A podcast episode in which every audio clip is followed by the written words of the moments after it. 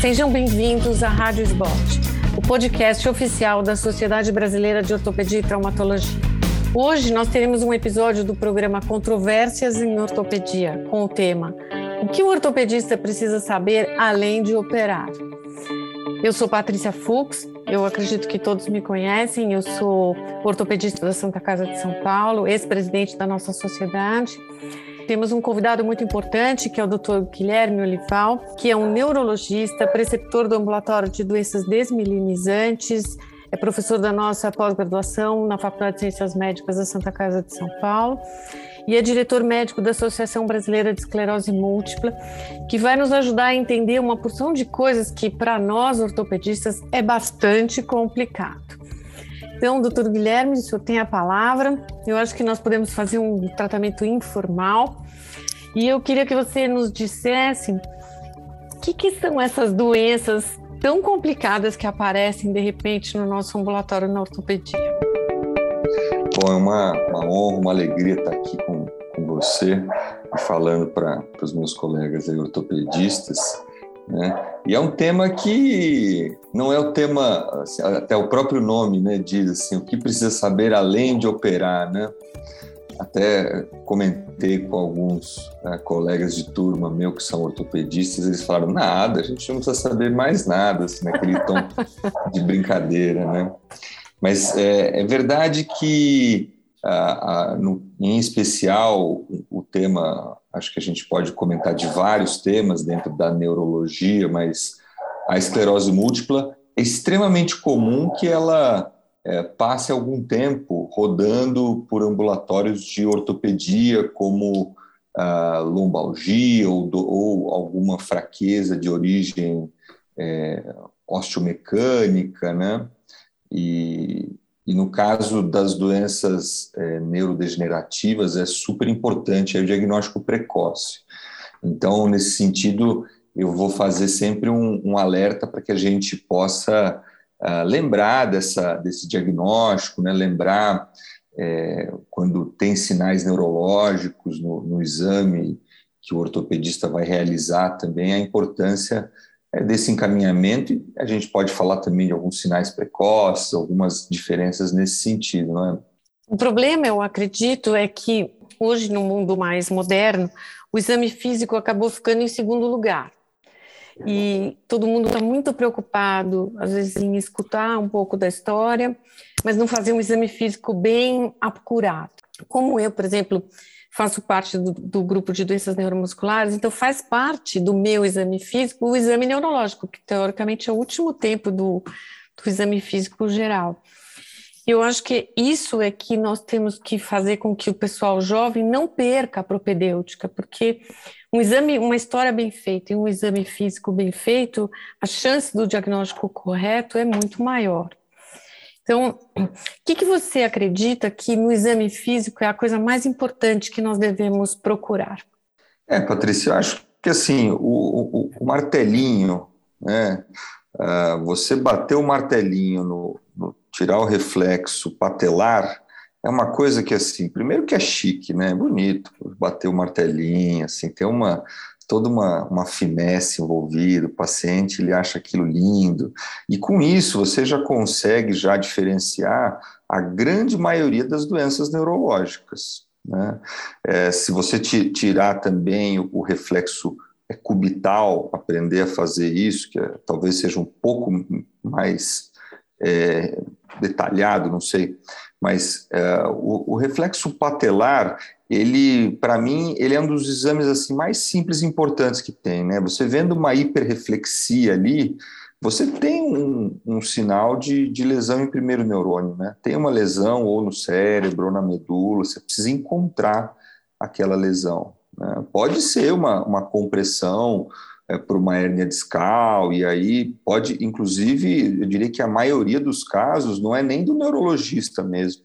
Né?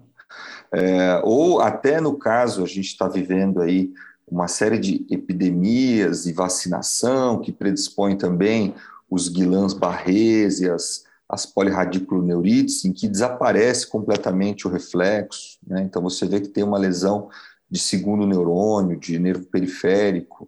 Então, eu diria que o, o, o reflexo ele já dá muita informação a respeito é, do exame neurológico. Né? Claro, o paciente se queixou de um, uma alteração de sensibilidade, é, fazer não, não, precisa nem ser um teste assim daquele super detalhado, vendo tipos de sensibilidade, mas vendo se há uma diferença real entre um membro e outro, entre um segmento e outro. Né, isso são informações que vão nos fazer pensar que não é só é, uma lesão articular ou muscular, e sim que tem algo é, em sistema nervoso central, né? ou periférico, quando tiver o sinal específico. É, a, a, própria é, paresia muscular, né?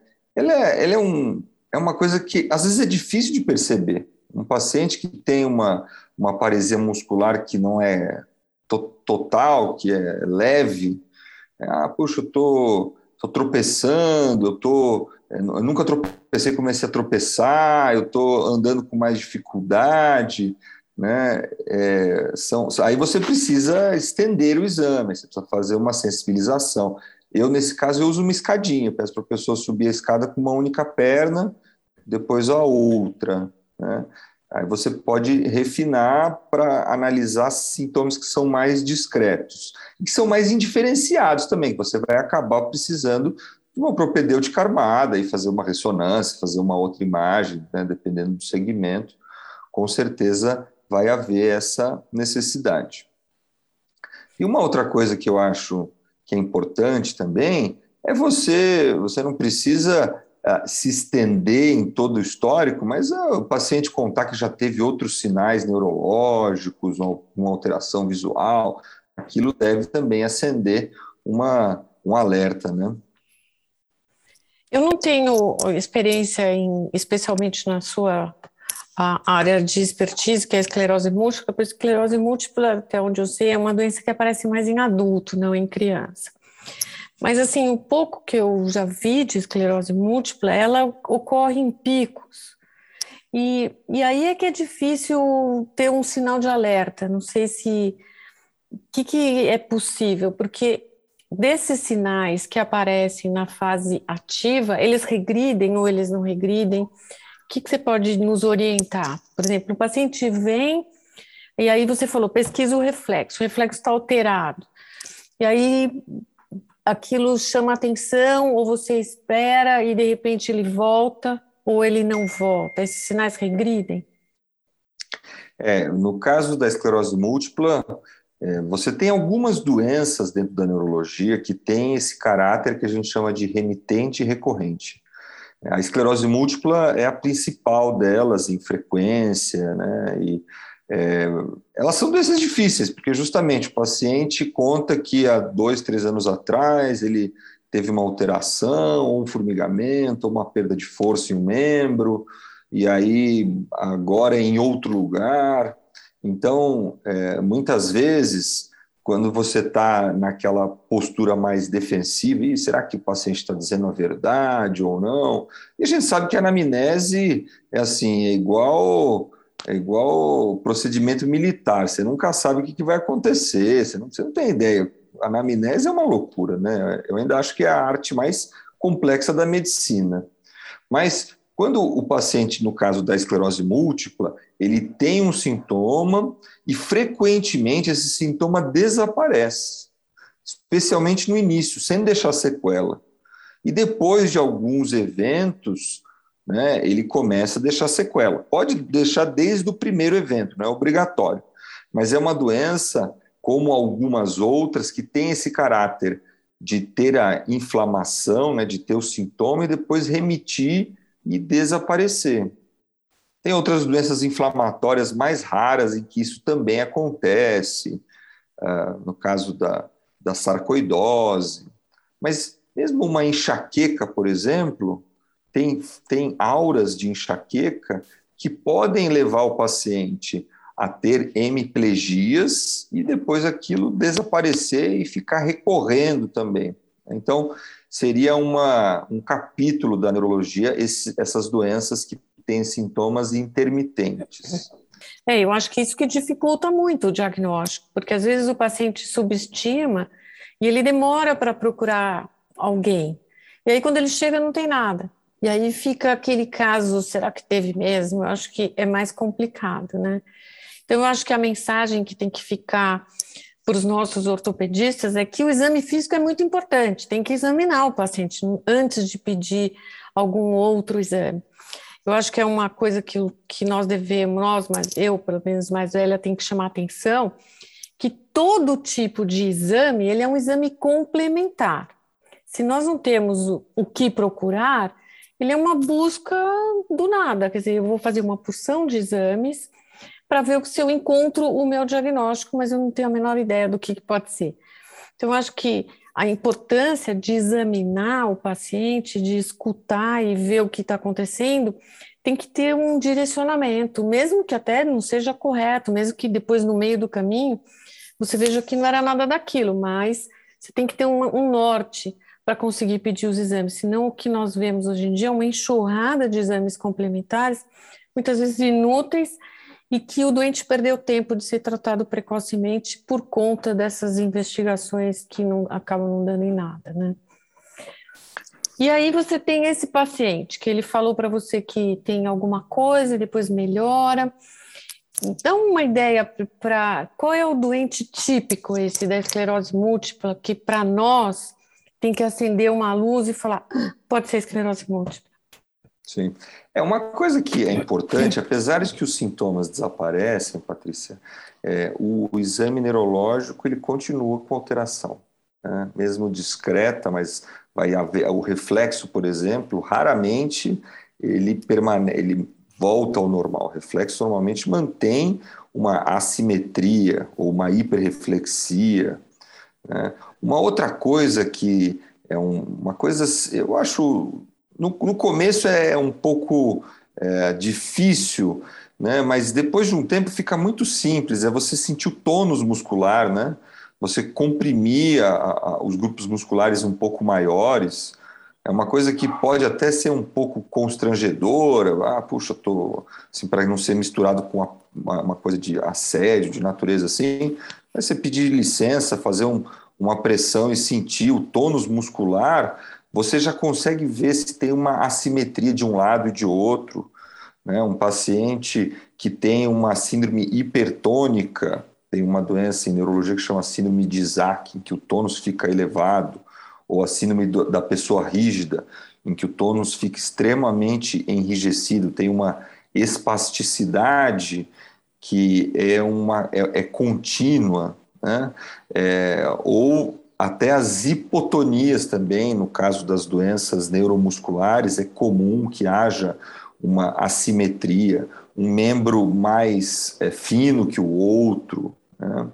É, ou até também a gente pode é, falar de quando o, o paciente ele tem lá os reflexos de Babinski, por exemplo, que seria uma coisa já um pouco mais, ah, puxa, tem que mais é, detalhada, né? mas se você vê um reflexo de Babinski em alguém, tem uma lesão ali neurológica. Né? No caso desse paciente com esclerose múltipla, justamente a gente, primeira coisa que a gente leva a suspeitar são pacientes que têm sintomas, histórico de sintomas neurológicos, e aí eu sempre falo em fraqueza, formigamento, desequilíbrio ou perda visual, que são os quatro sintomas cardinais, e que eles podem desaparecer e depois eles aparecem, por exemplo, novamente. Né? Uh, no caso, eu tive recentemente uma, uma paciente que é bem esse, esse exemplo que você me perguntou. Uma adulta jovem, que no caso era dentista até, e aí ela foi com um sintoma de é, fraqueza para andar, fraqueza para andar, né? E, e ela, o, o, que acabou sendo difícil no quadro dela é que ela tinha também uma dor na lombar, né? Quando não é comum o paciente com doença é, desmelinizante, inflamatória, ter tanta dor. Isso é mais típico é, nas lesões de compressão medular e tudo mais, né? E aí aquilo, assim, é, ela, ela foi sendo tratada, é, vamos dizer, sem o diagnóstico durante um tempo. Né? Quando ela chegou, realmente ela já estava já com uma tetraparesia. Foi um quadro bastante dramático, assim, a pessoa não conseguia mais, no caso, operar, né? Por causa do, da força que tem que ter nas mãos tudo. E, e o sinal ali, a hora que você batia o martelinho, você já via que tinha uma hiperreflexia, né? o tônus estava um tônus bastante é, hipotônico pela, pela fraqueza global. Né? Ela tinha um sinal que chama sinal de Lermite, que o paciente abaixa a cabeça e ele tem uma sensação de choque na coluna, também é um, é um outro sinal. Um, uma outra coisa bastante é, específica e interessante no caso das doenças é, neurológicas, das mielites. É, o paciente, quando toma um banho quente ou o dia está muito quente, ele tem uma piora dos sintomas e uma fadiga que é desproporcional, porque to todos nós temos uma leve fadiga no calor, mas é uma coisa desproporcional. Ele conta isso como uma, como uma coisa que chama muito a atenção porque a condução nervosa ela diminui um pouco no calor, e se tem uma lesão em algum, alguma via, né, frente a um banho quente ou a um dia muito, muito quente, a pessoa tem uma piora significativa. Então, todos esses são sinais de alerta para a gente pensar nisso. Né? Quando que você uh, pede, quando você tem um paciente que tem um, um reflexo alterado, por exemplo, isso significa que é uma lesão central. Ah, quando que você acha que tem indicação de fazer uma eletromiografia, por exemplo, que é um exame que nós na ortopedia achamos que é importante para fazer distinção? Você acha que é importante, nos casos em que você encontra hiperreflexia, fazer uma eletromiografia? Então, a eletromiografia, Patrícia, é, é, muito interessante essa pergunta. Acho que essa é uma pergunta é, talvez difícil, mas super relevante de responder, né? Porque, na verdade, uma coisa é a lesão da eletroneuromio, que a eletroneuromiografia vai ver, que é a lesão de segundo neurônio. Né? E outra coisa é a lesão de primeiro neurônio, que é cérebro e medula. Então, é, pode ser capcioso, porque o sintoma vai se apresentar como uma fraqueza, como uma coisa nesse sentido. Né? É, e aí, no caso da prática da ortopedia, que você tem com uma alta frequência as protrusões, as hérnias extrusas, que levam à alteração de reflexo e que você vai pedir uma eletroneuromiografia para ver, você pega bem a junção, né? Bem a, a, junção entre a medula e o nervo periférico, você pega a raiz e você consegue ver com clareza na eletroneuromiografia. Mas, é, no caso, um bom exame neurológico, você tem o, neurologista em especial, mas um bom ortopedista também, tem que conseguir diferenciar a lesão de primeiro neurônio e de segundo neurônio. Né? Claro que é, muitas vezes existe uma dificuldade, você tem que pedir lá a ressonância e também a eletroneuromiografia, e aí se você não encontrou, você faz também ressonância de crânio, porque você só pediu coluna. Aí tem uma série de fatores envolvidos dependendo do local onde você está, da facilidade de exames. Mas, de modo geral, tem algumas dicas. Por exemplo, um paciente com sintoma eh, de lesão eh, medular, vamos chamar. Então, o paciente tem uma fraqueza simétrica, né, bilateral em membros inferiores. Se ele tiver uma dor intensa, é mais provável de ser é, algo ou em raiz ou em nervo periférico. Então, é mais indicado a eletroneuromiografia. Se ele tiver uma alteração do controle urinário, a gente está falando mais de uma lesão de sistema nervoso central. Então, você vai pedir mais a ressonância do que a eletroneuromiografia. Quando você tem uma assimetria de um lado, ou seja, um lado tem bastante sintomas e o outro não tem. O ideal é que você consiga ver se tem alteração sensitiva. Se você consegue localizar um, um dermátomo onde tem uma alteração sensitiva, um nível sensitivo, você consegue determinar que existe uma lesão medular, né? E aí você vai para vai para o exame da ressonância para ver a imagem. Se você não tem alteração sensitiva, você cai no mesmo você não sabe se é central ou periférico. Né? Então, aí você tem que tentar ir mais pela anamnese mesmo, ou, eventualmente, investigar ambas as partes, ou começar por uma, se não encontrar em uma, você olha a outra. Né? Isso pode ser algo difícil, mas é essencial que a gente consiga diferenciar, sim, com certeza. E aí, no seu entender, então, um paciente, ele tem, se tiver que fazer uma propedêutica, ele teria que fazer a ressonância. A ressonância, ela tem, ela te dá dados que levam ao diagnóstico, porque tem muitas lesões do neurônio cortical, por exemplo, que não tem nada na ressonância. E aí, o que, que aparece nesses casos?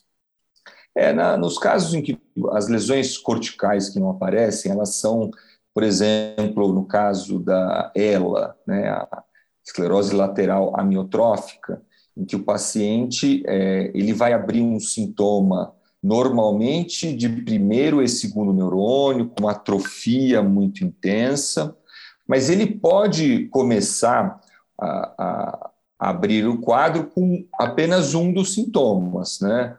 Ou com apenas o, o, primeiro, o primeiro neurônio ou apenas com o segundo neurônio.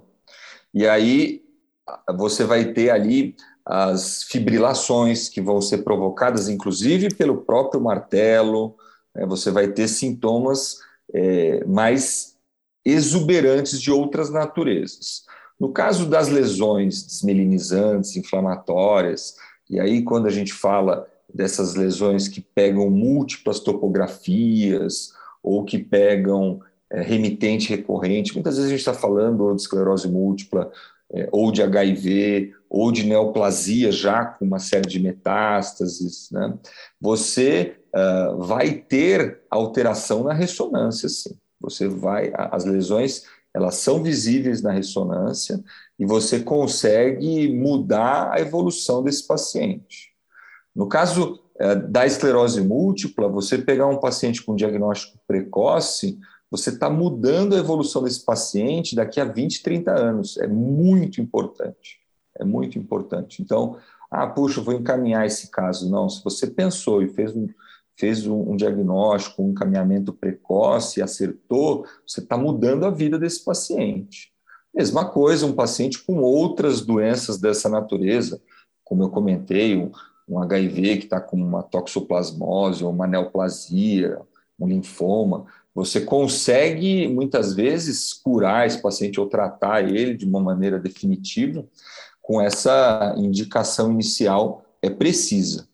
É, claro, quando a gente está falando de doenças neurodegenerativas, é, da ELA e das variantes, muitas vezes nem sempre é a mesma evolução. Tem doenças neurodegenerativas que a evolução você otimiza quando você faz precocemente, mas você não muda completamente. Mas nas doenças inflamatórias, você muda a história desse paciente, com certeza. E você acha que ter, nessas doenças desmelinizantes, degenerativas, existe alguma perspectiva para esses exames genéticos, para conseguir saber uma predisposição familiar, alguma coisa assim? É, aí a gente entra num, num balaio de gato aí, né? Então, no caso dos testes genéticos, eu acredito que uma das áreas da medicina que mais evoluiu nos últimos cinco anos e que mais vai evoluir nos próximos dez anos seja a genética. A genética, hoje a gente consegue fazer eh, diagnósticos que seriam impossíveis e já, já estamos até na era das terapias gênicas. Né? Já, já estamos começando a atuar em, em especialmente em crianças, e, realmente curar algumas doenças muito graves. Mas é, você tem algumas doenças que elas são adquiridas, elas não são é, necessariamente hereditárias, genéticas. Para você ter é, ideia, Patrícia, no caso da esclerose múltipla, nós já identificamos 200 genes que influenciam 25% da incidência da doença. Ou seja, a gente tem uma infinidade de genes que vão se misturar com vírus que a pessoa pega ao longo da vida, a exposição a toxinas ambientais. É, no caso das doenças é, neurodegenerativas, você tem algumas sequências de famílias que têm essas doenças, especialmente em idades muito atípicas, né? É, não é exatamente o termo, mas no caso de Parkinson, Alzheimer, são, você tem sequenciamentos da própria ela, tem algumas sequências genéticas de famílias, mas a grande maioria ainda é adquirida e não vai ser através desses testes que a gente vai fazer por um bom tempo o diagnóstico ainda. Você acha que essas doenças têm aumentado porque o fator externo está atuando nos indivíduos? Porque se nós olharmos os trabalhos antigos, eles foram trabalhos feitos em grupos étnicos muito homogêneos. E hoje o mundo é completamente diferente, existe uma mistura étnica, tem o clima que mudou. Você acredita que isso influencia a incidência dessas doenças? É, esses fatores todos influenciam é, as doenças, especialmente as doenças autoimunes. A exposição à, incidência solar, por exemplo, influencia tremendamente. Países frios têm mais doenças autoimunes. Né? É, você tem uma série de fatores da sociedade moderna que levaram ao aumento dessas doenças. Tem até uma teoria que chama teoria higiênica, de que uma sociedade em que você. Uh, eu vou fazer uma brincadeira aqui, que você não brinca na terra, não põe mais tatu-bola dentro do nariz, né? influenciou para que a nossa imunidade se tornasse é, mais frágil, se voltasse mais contra nós. Então, você tem um aumento muito grande de doenças inflamatórias autoimunes, você tem um aumento das doenças degenerativas, que é muito decorrente de toxinas, especialmente poluição, cigarro, e também pelo envelhecimento. Né? Então, você tem sim um aumento que é, é visível. E no caso das é, miscigenações, o Brasil acaba sendo um país dos mais interessantes para fazer esse tipo de estudo, porque nós somos bastante miscigenados já há algum tempo, né? diferente de algumas sociedades em que isso ainda não acontece tanto. Então, quando a gente fala de, de, de testes genéticos, aqui acaba sendo um local que tem de, de tudo um pouco. Né? Nós temos muito da é, chamada paraparesia tropical espástica também, que é causada por um vírus que é o HTLV1, que é uma paraparesia progressiva que pode acontecer também em surto-remissão, que é uma doença típica aqui da região do Brasil. Então, é um outro exame de sangue que é super legal de lembrar de pedir quando a gente está falando uh, de paraparesias. E, e, a gente tem toda uma, uma característica própria nossa. E essa miscigenação genética, ela predispõe todos esses elementos, né? Então, como nós estamos caminhando para o final, vamos fazer um bate-bolas assim, ter, deixar uma mensagem legal. Então, doenças que são para nós, assim, ortopedistas muito mais complicadas. O exame físico, principal sintoma, você já falou, o, o, o alteração no reflexo patelar. Quando que eu encaminho esse paciente para você? Você encaminha quando ele tiver algum sinal ou sintoma neurológico que não está totalmente explicado pela, pelo seu diagnóstico, pelo diagnóstico que você encontrou, que não justifique, né? Um, quando um paciente, uh, esses pacientes que têm doenças mielinizantes, eles raramente têm alguma alteração ortopédica que necessita de tratamento. Mas se ele tiver, o que seria? Eu já tive aí alguns pacientes que tinham uh, alterações né, de, de protrusões, de estenose discais, e que tinham também mielite. E aí a dica nesse caso é a gente diferenciar.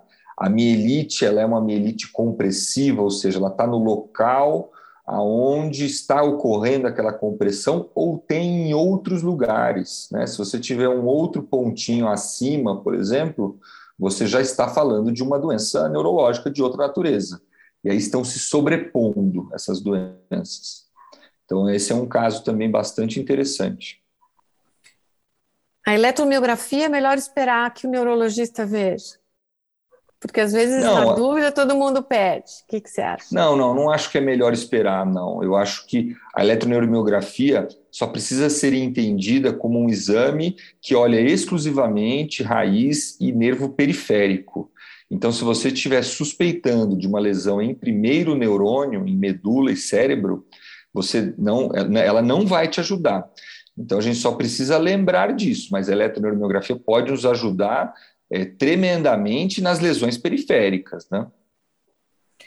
E, por último, eu acho que o que chama bastante atenção sobre o assunto é que, isso que você comentou, que a incidência dessas doenças, com a mudança no nosso habitat, elas tendem a ser mais frequentes mais um motivo para os ortopedistas estarem alerta a possíveis diagnósticos que fogem à nossa área habitual de, de exame físico, por exemplo. O paciente, no geral, que procura o ortopedista, muitas vezes não tem esses sintomas. Então, a mensagem para os nossos ortopedistas é que a propedêutica ainda é muito importante, ela é o mais importante, porque ela que vai dar a chave do diagnóstico. E o segundo aspecto, que eu acredito que para os nossos ortopedistas é importante, é que nós temos que saber até onde nós sabemos e sabermos o que não sabemos. E que ninguém sabe tudo e que sempre é, duas cabeças pensam menor que uma e que indicar, encaminhar esse paciente que nós temos dúvidas é um, um sinal de inteligência e não de fragilidade, que eu acho que muitas vezes as pessoas deixam de encaminhar porque, como eu não sei, eu acho que essa vaidade não deve acontecer. Eu acho que nós temos que saber a nossa limitação, porque no, a nossa função como médicos e como ortopedistas é ajudar os nossos pacientes. Então, nós temos que saber o que nós sabemos e o que nós não sabemos. E uma mensagem final sua, Guilherme, por favor. É, eu não, eu estava até pensando aqui, eu acho neurologia super difícil, né? Eu acho natural que todos os nossos colegas achem, porque eu que trabalho todos os dias com isso, acho difícil e muitas vezes tenho dúvida e preciso conversar com outras pessoas, então é, eu acho que é uma área mais, mais difícil mesmo, mais, sei lá, detalhes, eu acho que ela é complicada, né? É, o meu recado final é sempre manter essa atenção, né? Sempre manter essa atenção, essa vigilância, porque os pacientes com, às vezes, doenças muito graves, elas, eles começam procurando, é, é muito comum que comecem procurando o ortopedista, às vezes o oftalmologista, quando é visual, mas o ortopedista é muito comum e a gente pode mudar a vida desses pacientes se a gente faz o diagnóstico uh, precoce, com certeza. Bom, eu gostaria de agradecer a sua participação. Foi muito bom conversar e ver outras maneiras de se enxergar esse mesmo universo que é o do paciente, que às vezes é muito complicado mesmo. Muito obrigada em nome da nossa SBOT pela sua participação. Vocês acabaram de ouvir mais um episódio da Rádio SBOT podcast oficial da Sociedade Brasileira de Ortopedia e Traumatologia. Todas as nossas edições estão disponíveis no nosso site www.sbot.org.br e também nas principais plataformas de streaming. Até lá e nos vemos no nosso próximo episódio. Obrigada pela audiência.